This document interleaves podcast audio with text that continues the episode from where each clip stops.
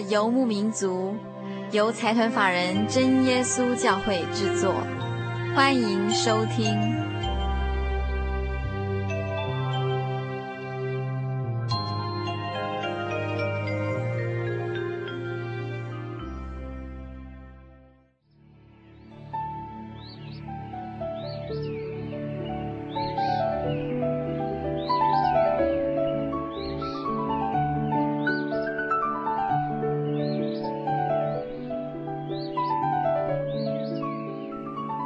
游牧民族在空中的朋友，大家好，我是佩芝，很高兴一个星期的时间又到了。不知道听众朋友还记不记得，我们上一周在节目中跟大家分享一位江秀琴姐妹的见证。生命的见证总是最有力量。我们自己在回顾的过程里，也常常被神的作为感动。今天啊，我们在节目中要进行的单元是广播剧这个单元。听众朋友们，还记不记得一个月前我们在广播剧这个单元里进行到的人物是哪一位呀？没错，一个月前我们为大家介绍的是圣经人物雅各的故事。那今天我们要跟听众朋友们分享的这个故事呢，就是雅各的儿子约瑟的故事。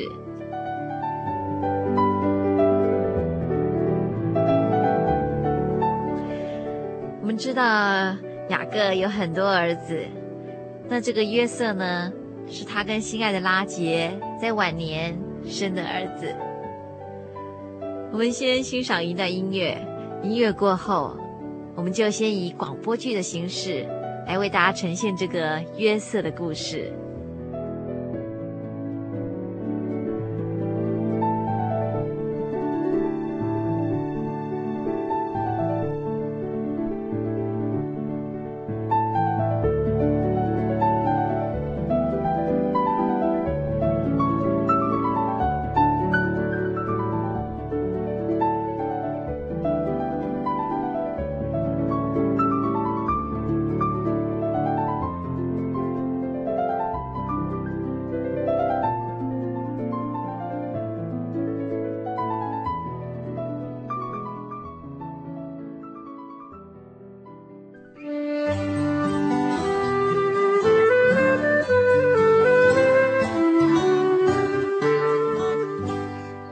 约瑟的梦。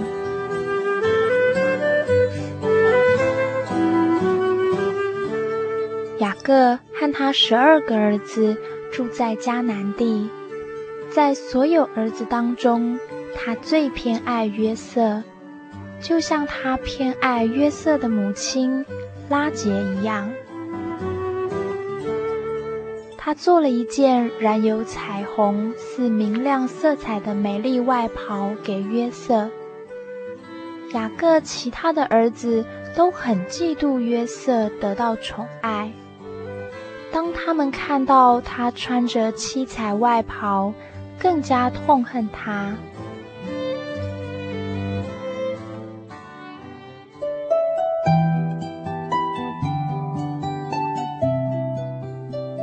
晚上，约瑟做了一个梦。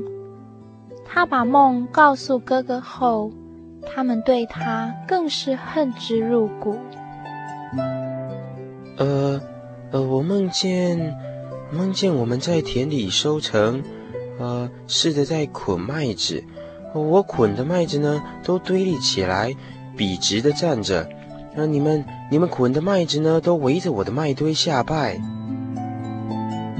不久，约瑟又做了一个梦，他又跟哥哥说：“呃，我梦见天空上的太阳、月亮。”和十一颗星星全都向我下拜。哥哥听到他的话，全都狂怒不已。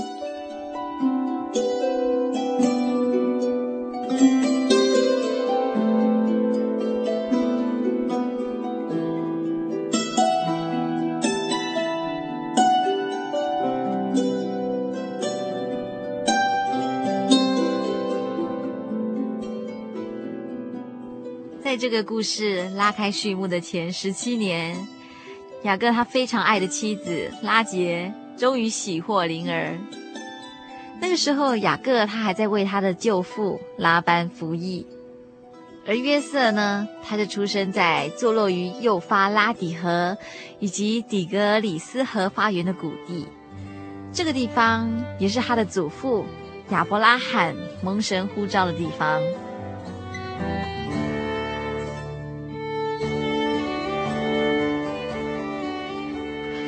年不孕的这个拉杰，他蒙神的顾念，产下一个儿子，他和雅各都非常非常高兴。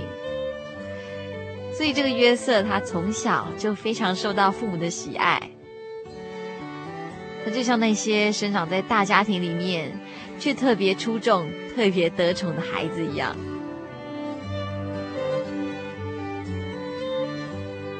约瑟是一个聪明的孩子，而且性情非常温和。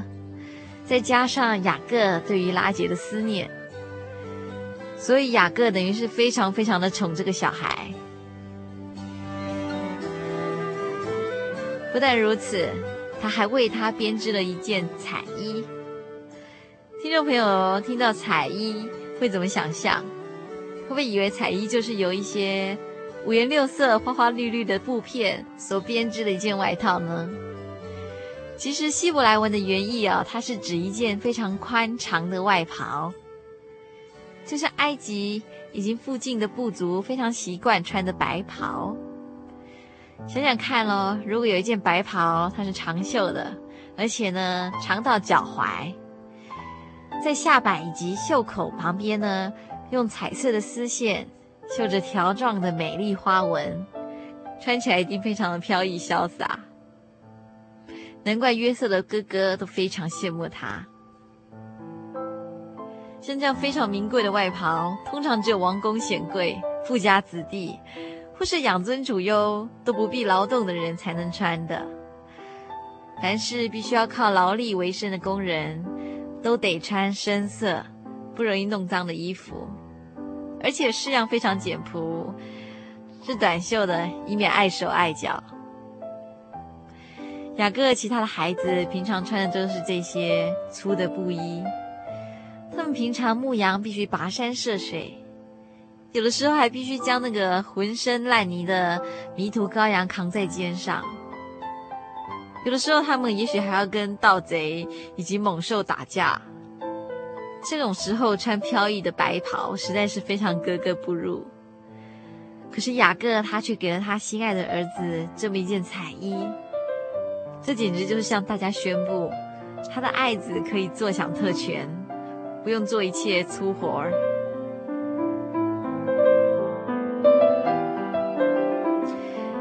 因此，约瑟其他兄弟看着他穿着彩衣逍遥自在，他们心底非常不是滋味。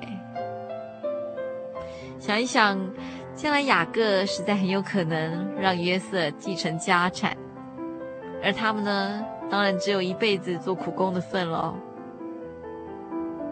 约瑟哥哥们眼看着爸爸这么爱约瑟，胜过于爱他们，他们就恨约瑟，而且还常常找他麻烦哦。接下来再来看看约瑟又发生了什么事。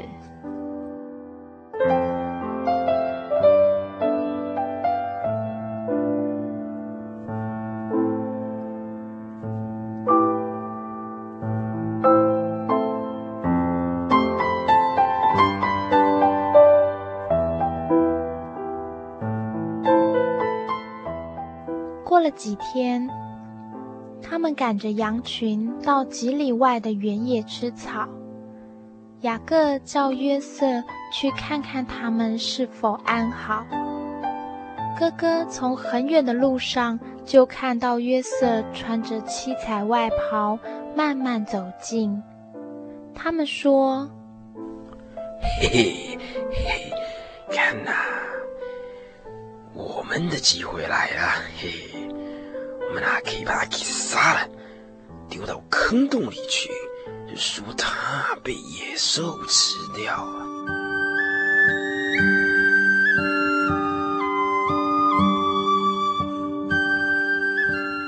但是吕便有一颗善良的心，他说：“呃，这样这样不太好吧？这这样不太好吧？这我我们我们不要杀他，不要让让他的血沾染我们的手，最好把他。”丢到坑坑里去就好啦，让他自生自灭。兄弟都同意了，不晓得其实吕便偷偷计划，等晚点再回来救约瑟，带他回家。当约瑟一走到他们身边，哥哥立刻抓住他，脱去他的外袍。把他丢入坑洞里，留他在里面，没有食物，也没水喝。然后他们自己坐下来吃饭。黄昏后，一群以实玛利人经过，他们的骆驼载着香料、香膏和墨药，正要前往埃及。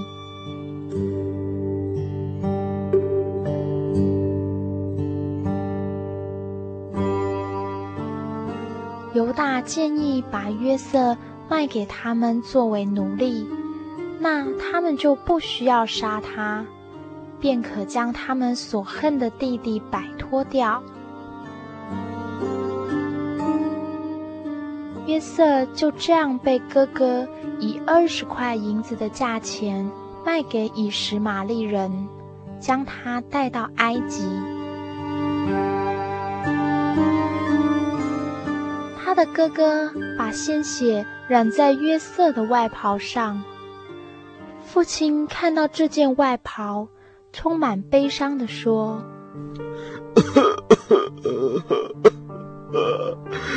这这是约瑟的外袍啊！最爱的儿子一定是被野兽吃掉了。”我的儿子啊！雅各哭着撕裂外袍，没有人安慰得了他。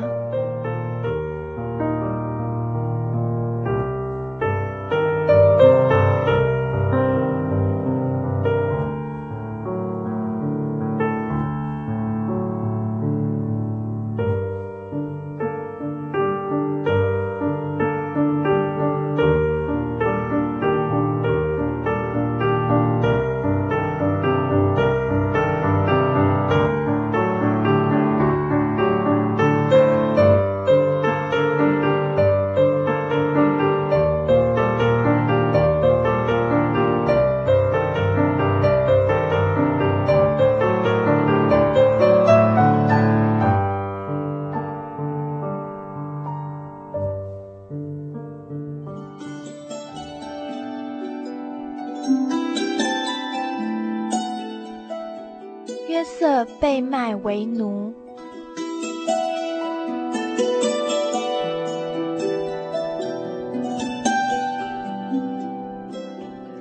以实玛利人把约瑟带到埃及，卖给法老王的官员侍卫长波提凡。约瑟为波提凡努力工作，主人很欣赏他的才华。让他做管家。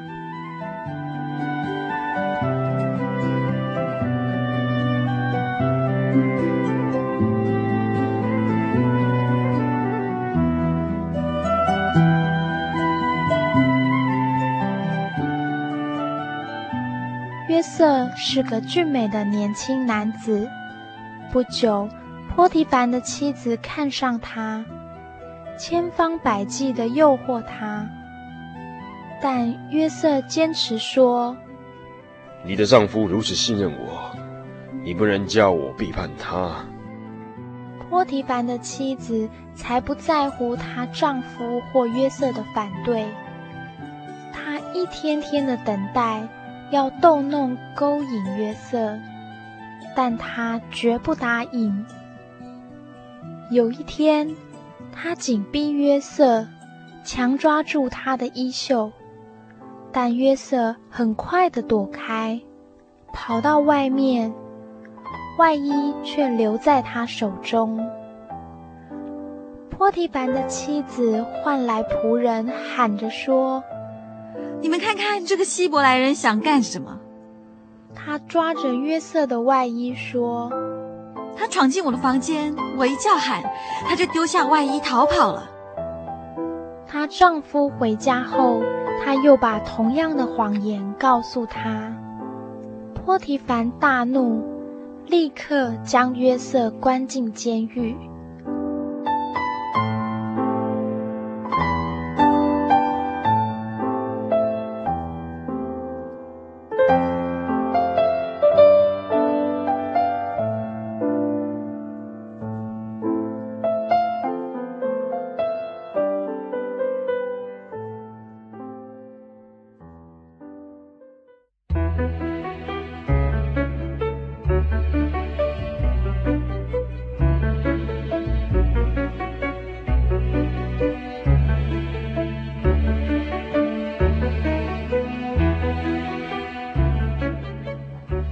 约瑟被哥哥卖掉之后，米店的商人把约瑟带到埃及的奴隶市场去拍卖。跟约瑟一起拍卖的还有好几百个奴隶，这些奴隶都是来自埃及附近的各个部落。有的奴隶他们是用钱买来的，有的是用暴力强行俘虏或拐骗而来。在这个奴隶市场里面。最后，约瑟他被法老的内臣，也就是护卫长波提乏买去了。波提乏的官位就相当于现在王室侍卫队的队长。这位波提乏可以说是一位埃及贵族，住的必然是华屋美下，而且家中奴婢无数。而这一位来自希伯来的奴隶，手脚利落。凡是主人交给他的工作，他一定尽力把它做好。他没有因为卑贱的处境而自怨自艾，反而非常勤奋，尽忠职守。约瑟在最小的事上忠心，就如圣经上说的：“你们做仆人的，要凡事听从你们肉身的主人，不要只在眼前侍奉，像是讨人喜欢的，总要存心诚实，敬畏主。”无论做什么，都要从心里做，像是给主做的，不是给人做的。用诚实的心听从你们肉身的主人，好像听从基督一样。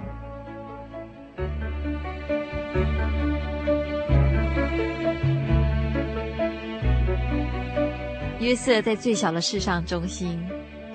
几年过去了，这个约瑟他越来越受到主人的重用。很快就升为管家和主人的副手，而这位侍卫长波提伐，他将一切所有的都交在约瑟的手中，除了自己所吃的饭以外，别的事情一概不知。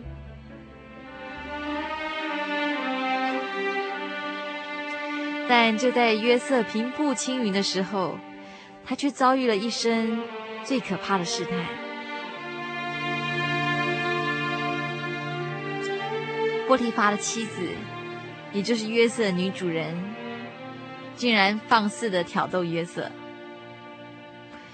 然而约瑟的立场非常坚定，他先跟波提乏的妻子讲道理，诉说主人的仁慈与信任，并提醒他为人妻的本分哦。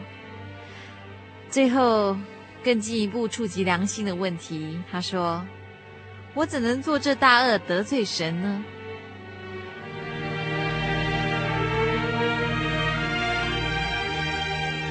在这里，但愿我们也能像约瑟一样，持守坚定的信心，就在面对试探的时候，也能不为所动。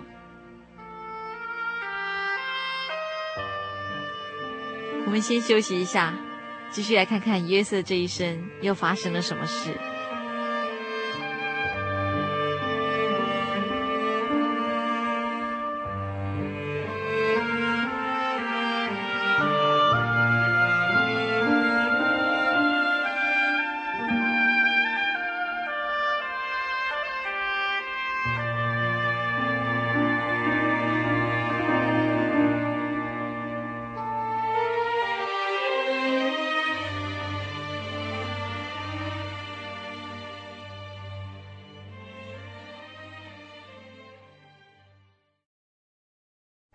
我对圣经的道理好有兴趣哦，可是又不知道怎么入门哎。你可以参加圣经函授课程啊！真的啊？那怎么报名？只要写下姓名、电话、地址，寄到台中邮政六十六至二十一号信箱，很快的，你就会收到第一课的课程了。赶快去寄吧。嗯。圣经函授课程能循序渐进地引导您更了解耶稣基督的福音。得到生命的滋润和来自信仰的力量。本课程完全免费，欢迎来信台中邮政六十六至二十一号信箱，请注明参加函授课程。愿神祝福您。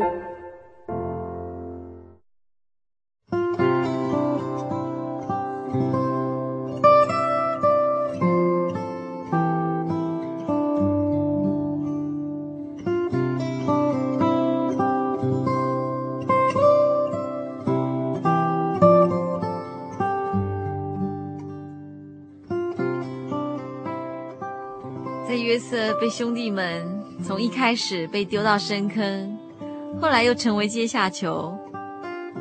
很快，他的生命又被乌云遮蔽。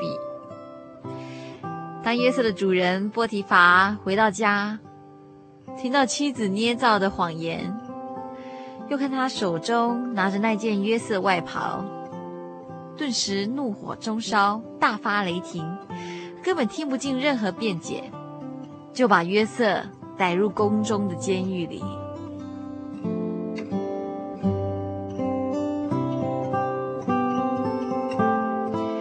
约瑟这一生啊，可以说是一直努力行善。就算他的哥哥声名狼藉，他也总是行事正直诚实。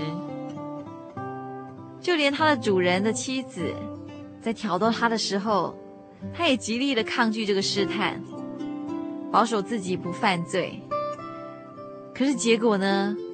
他还是被诬陷不洁的罪名而锒铛入狱。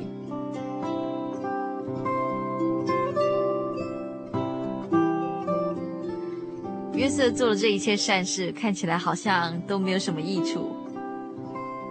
想想看，那些少年时代曾有过的美梦，现在又有什么意义呢？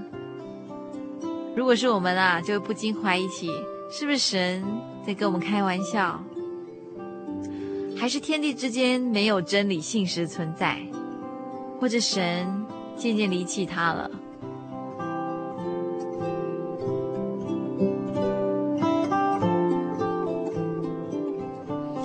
其实约瑟的经历不是只有他有，也许听众朋友们不一定受过牢狱之苦，可是我们可能常常处在黑暗当中。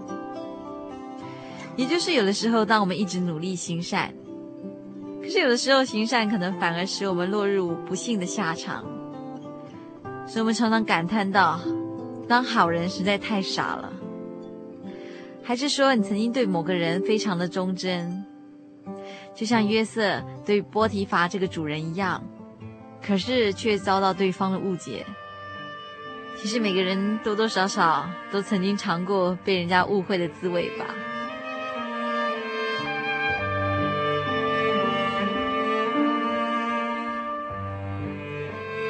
这个曾经无忧无虑、不是愁滋味的少年，一转眼之间就陷入绝望、愁苦、灾难之中。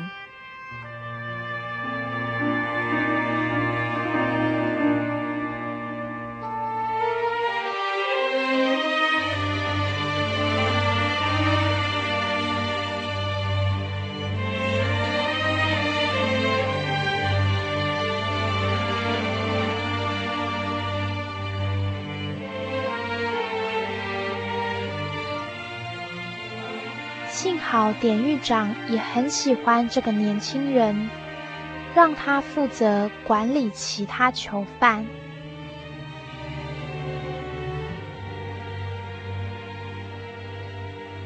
后来，法老王的司酒官和善务长冒犯法老王，被关在跟约瑟同一所监狱里。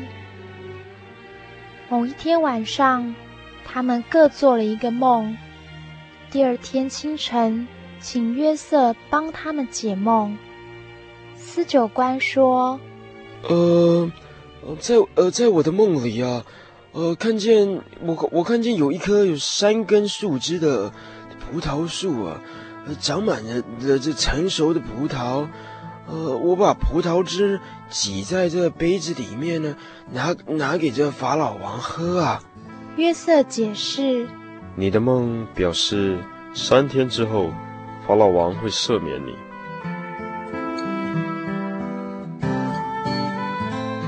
善务长说：“呃，我梦见头上有呃三篮麦饼啊，是法老王堆到我头上的。然后呢，有有一群鸟飞来吃光这些麦饼啊，一点也不剩啊。”约瑟面色凝重地说：“嗯。”很抱歉，你的梦表示三天之后，法老王会吊死你。事情果然像约瑟所说的发生。三天后，司酒官恢复职务，而善务长被吊死。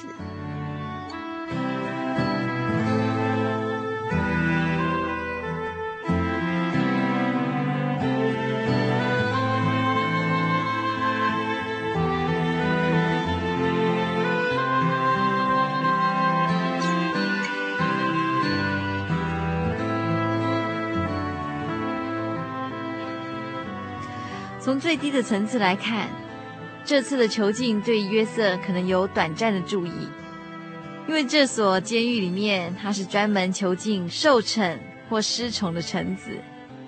酒政膳长的官位，在我们看来可能没有什么，可是，在当时可是相当高贵的头衔呢。这两个人，他们在监狱里面跟约瑟无所不谈。约瑟也从他们的谈话中学到不少宫廷的礼节以及政治知识，对宫廷中的人事物也大概有一些了解。其实这对他以后的职务有很大的帮助哦。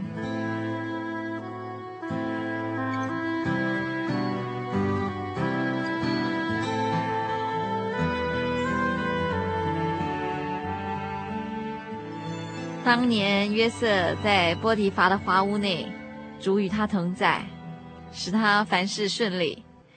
现在他下到监牢里，神也伴随着他。神其实一直伴着人同在，唯一会使我们与神隔绝的，就是我们的罪。只要我们与神同行，神也一定会与我们同行。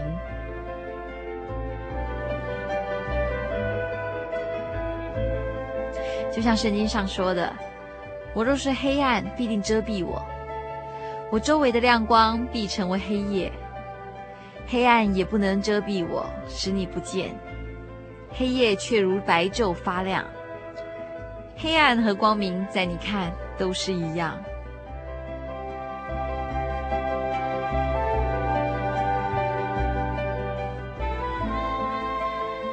其实，在人生的种种不顺利里面，最要紧的事情就是认定一位公义的主宰。如果我们看这些不幸的境遇以及一些苦难都是出于人为，我们的心就会常常觉得愤愤不平。在人与人之中，吃亏受苦是非常令人难以忍受的。可是，如果我们可以把眼光放远，把万事都看成在神的律法以及管辖之下，那么即使是在苦难中，在最黑暗的时期，你相信这样的状况总有一天会过去。欣赏一段音乐，约瑟的故事还没结束哦，我们继续再来听听约瑟在这一生中又发生了什么样的事情。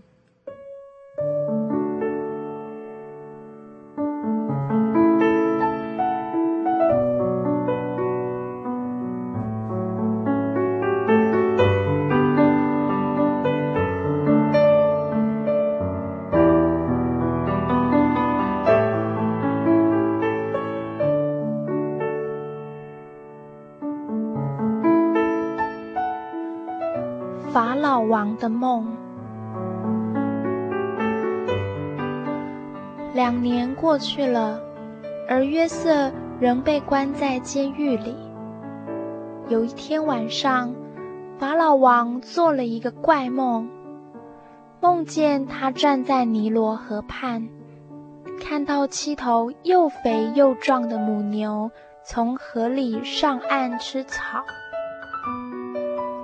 一会儿之后，又有七头又瘦又弱的母牛从河里出来，它们瘦弱的几乎站不起来。这群瘦弱的母牛竟把那群肥壮的母牛吃下去。法老王先是醒过来，不久又重入梦乡了。这次他看见一束麦子。长出七簇饱满金黄的麦穗，然后又看见另一束麦子，长有七簇小且枯萎的麦穗。这些瘦枯的麦穗把大而饱满的麦穗吞食下去。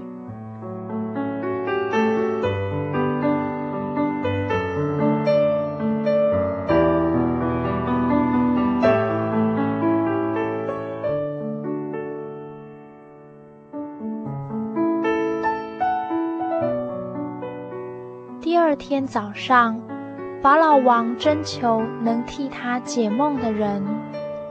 所有智者和巫师都被带到他面前，但没有人能说出梦的意义。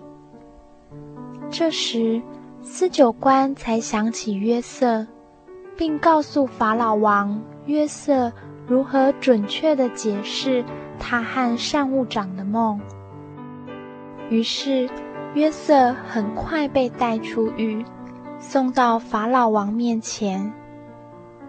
约瑟想了一下，说道：“嗯，我的神给我启示，你的梦意味着埃及即将享受七年的大丰收，但又紧接着七年的可怕饥荒。在丰收的这段期间呢，你必须从收成的谷物里。”保留一些啊，储藏起来，是在饥荒的时候呢，才会有足够的食物可以吃。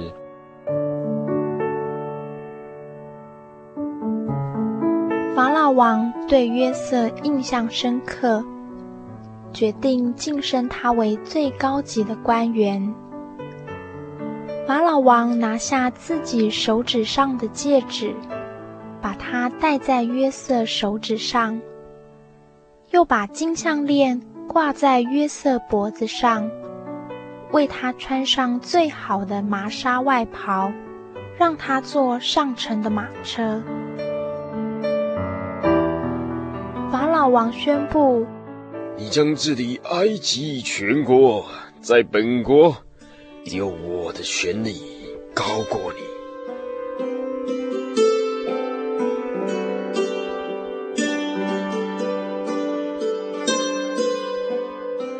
在约瑟的监督之下，趁丰收的七年间收集谷物，并储藏起来。因为储藏的余粮很多，以致当饥荒季来临时，远处的居民都来买粮。当时饥荒已经遍布各地。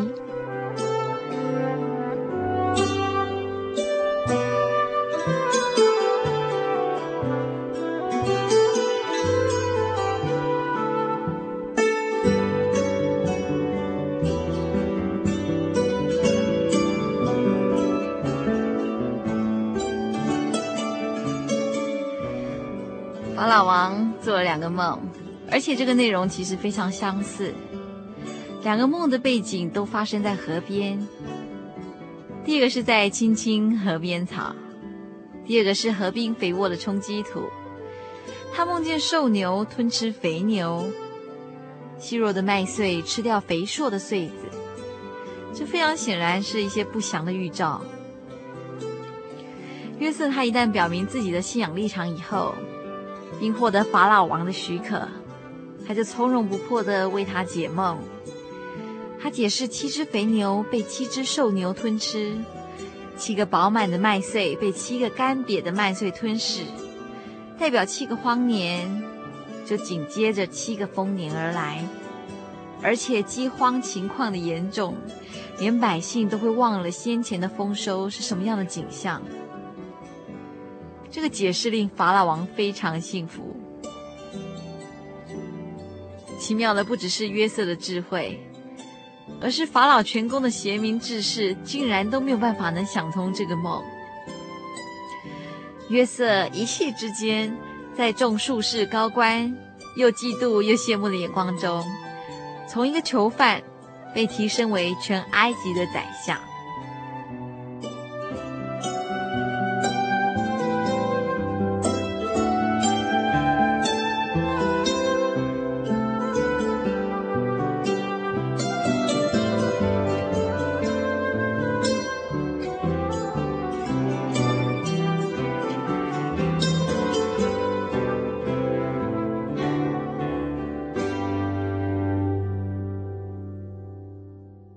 约瑟首相。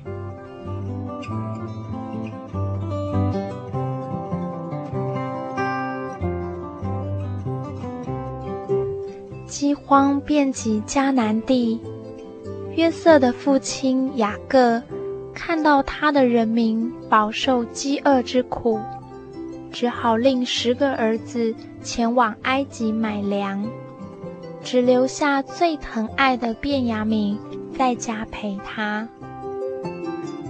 便雅悯是他与拉结所生，年纪最小的儿子。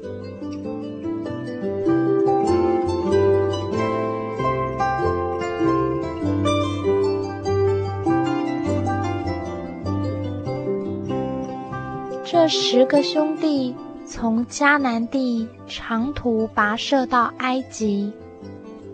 他们来到首相，也就是他们的弟弟约瑟面前，全部谦恭地跪下磕头。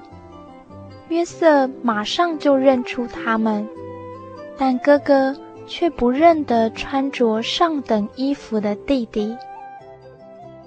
约瑟严厉地说：“哼，你们是间谍，是来窥探埃及的。”他们辩解：“哦，不，不啊！”不不，我我们来自迦南地呀，哦，我是来买粮的。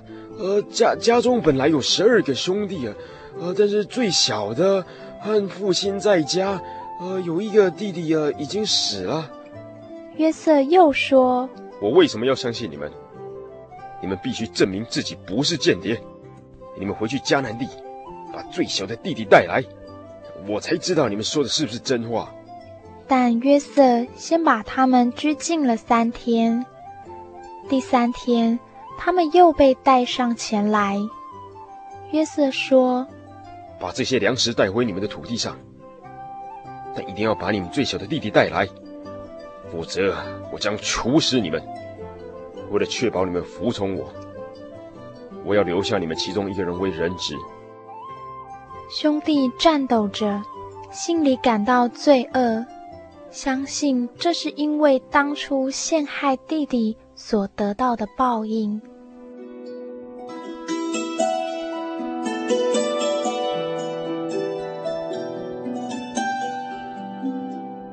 当他们互相低声讲话时，约瑟听着，背地里流泪，伤心哥哥那种害怕的表情。他跟他们谈话。都有人翻译，所以他们不知道他了解他们谈话的内容。突然，他下令挑出西缅，当着他们的面把他绑起来，送进监牢，然后吩咐其他人用袋子装满粮食，再偷偷地放回他们带来要买粮的银子。最后，在送走他们之前，还替他们准备食物。回家路上过夜时，其中一个人打开袋子，要拿粮食喂驴子，竟看到归还的银子，他们惊慌失措，互相问道：“呃，这这是什么意思啊？啊，这呃，我们的银子怎么怎么还在我们的袋子里面呢？”一回到迦南地，他们告诉雅各所有事情。雅各说：“呃，呃，我我失去我的孩子，呃，先是约瑟，呃，然后又是西面啊，现在，现在你们又要来带走我的便雅悯啊！你们不应该从我身边带走我最小的小孩啊！如果他受到伤害，我会伤心的进进坟墓里啊！”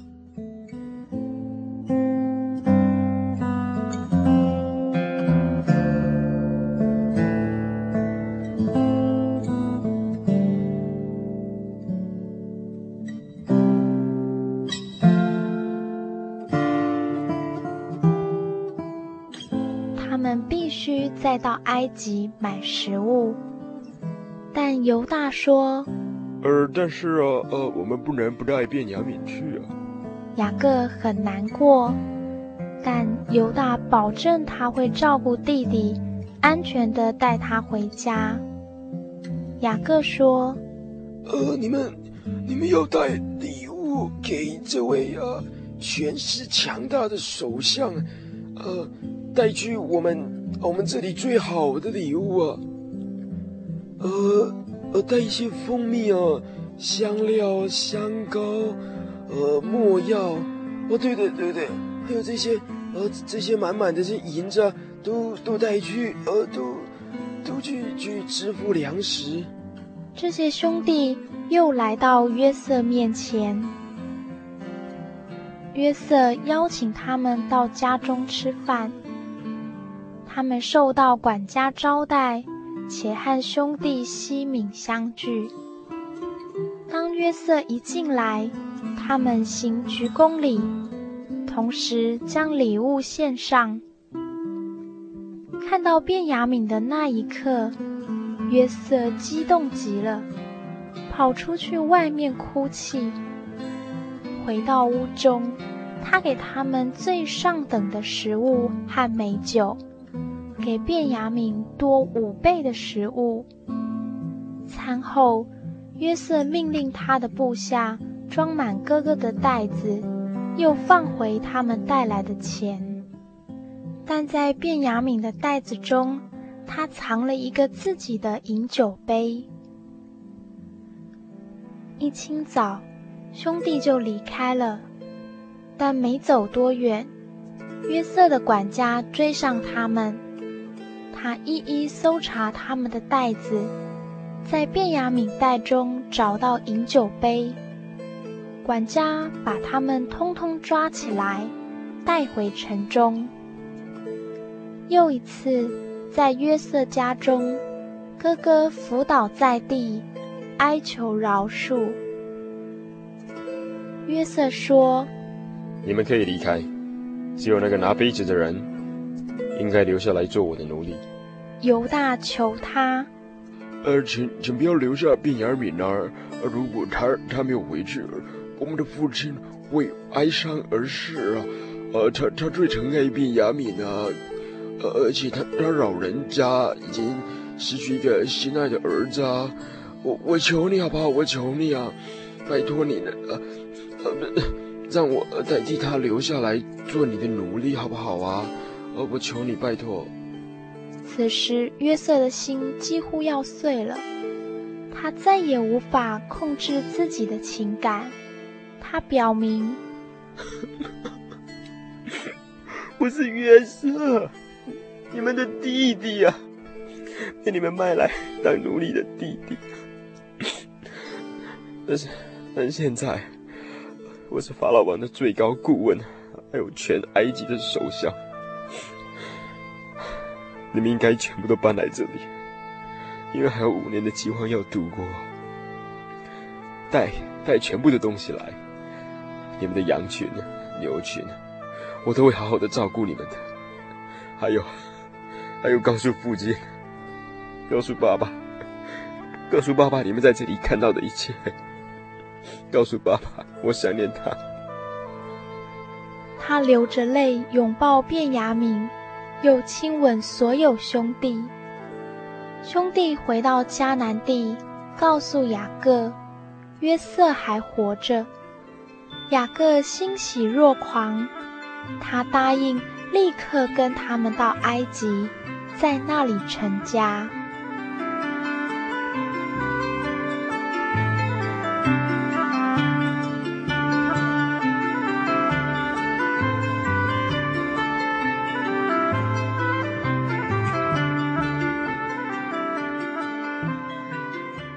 的生活。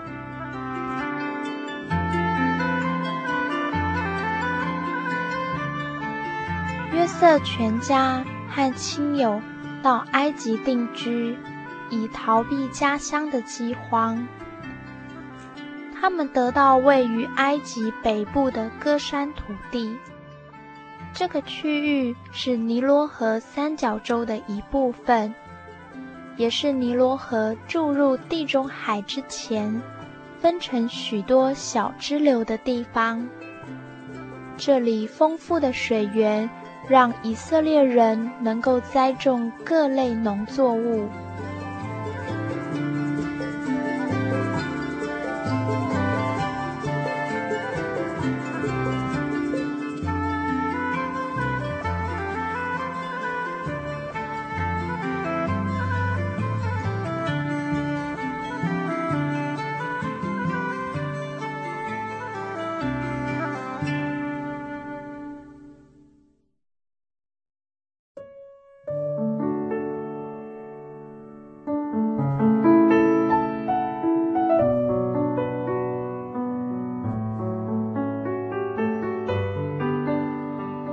当约瑟与兄弟们相认时，他就放声大哭，哭得如此痛快，连屋外的埃及大臣以及仆役都听见了，他们觉得很惊讶。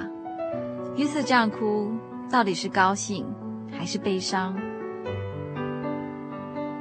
其实这是压抑太久的情感突然发泄出来的结果。约瑟对他的弟兄们说：“我是约瑟。”我是你们的兄弟约瑟，就是你们所卖到埃及的。接下来他又和颜悦色地说：“不要因为把我卖到这里自忧自恨，这是神差我在你们以先来，我要保全生命。”约瑟与小弟弟便雅悯相拥而泣，接着他又与众弟兄亲嘴，包括西缅吗？是的。包括流变吗？对，那些曾经讥笑他、捆绑他、对他的哀嚎视若无睹的弟兄，他跟每一位亲嘴和好。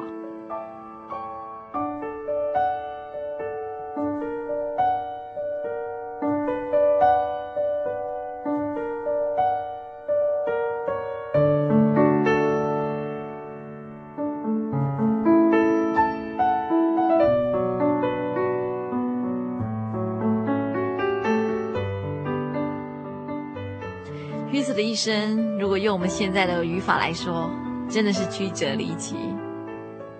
他被自己的哥哥陷害，下到坑里，又被卖掉当奴隶，然后又曾经下到监牢里。他的一生可以说是非常坎坷。我想，其实我们透过这些惨痛的经历，也可以体会约瑟当时的感受吧。我们有时候也会觉得对一些事情非常憎恨。有的时候也会感到孤单、颓丧，想要放弃一切。但是我们再想回来，这位约瑟，当年曾经受到女主人的陷害，又遭人遗忘的约瑟。其实这一切都是神事先安排好的，好作为他将来作为一位宰相的准备。神的恩典需要时间来证明，有的时候我们一时看不出来为什么会发生这样的事情，但是神的恩典真的是需要时间证明。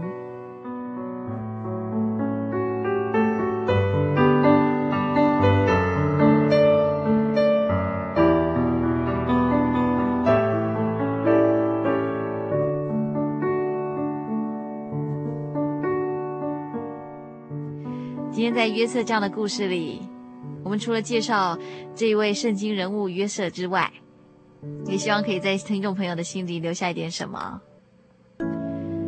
接下来，我们就要跟听众朋友们分享一首非常有意义的诗歌，那就是赞美诗一百五十二首《主必预备》。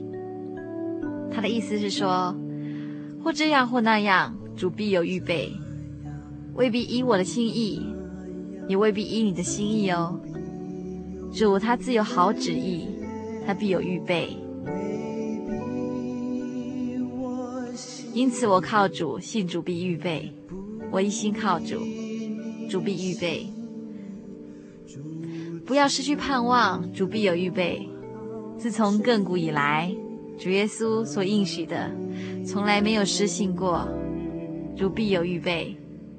因此我靠主，信主必预备。我一心靠主。主必预备，跟听众朋友分享这首我非常喜欢的诗歌《赞美诗一百五十二首》。主必预备。在我们这个单元结束之前，还是要提醒所有听众朋友：如果您需要索取本集节目卡带，或是愿意参加圣经函授课程，还是您想要索取九二一纪念光碟，都非常欢迎来信。来信请寄到台中邮政。六十六支二十一号，六十六支二十一号信箱，或是传真到零四二四三六九六八零四二四三六九六八，心里的游牧民族节目收就可以了。我们期待所有听众朋友的来信哦。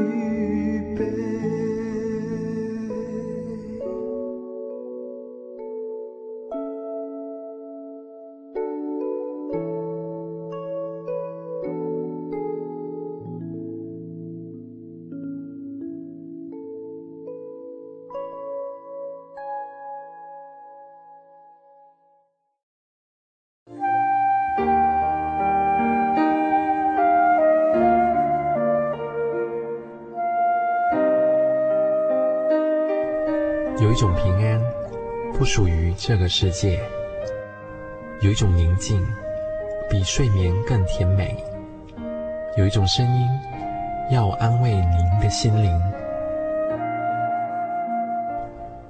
如果你真的想探索、追寻一个不会改变的坐标，一种值得用生命去坚持的信仰，请与我们联络。稣教会，台中邮政六十六支二十一号信箱，传真号码零四二四三六九六八。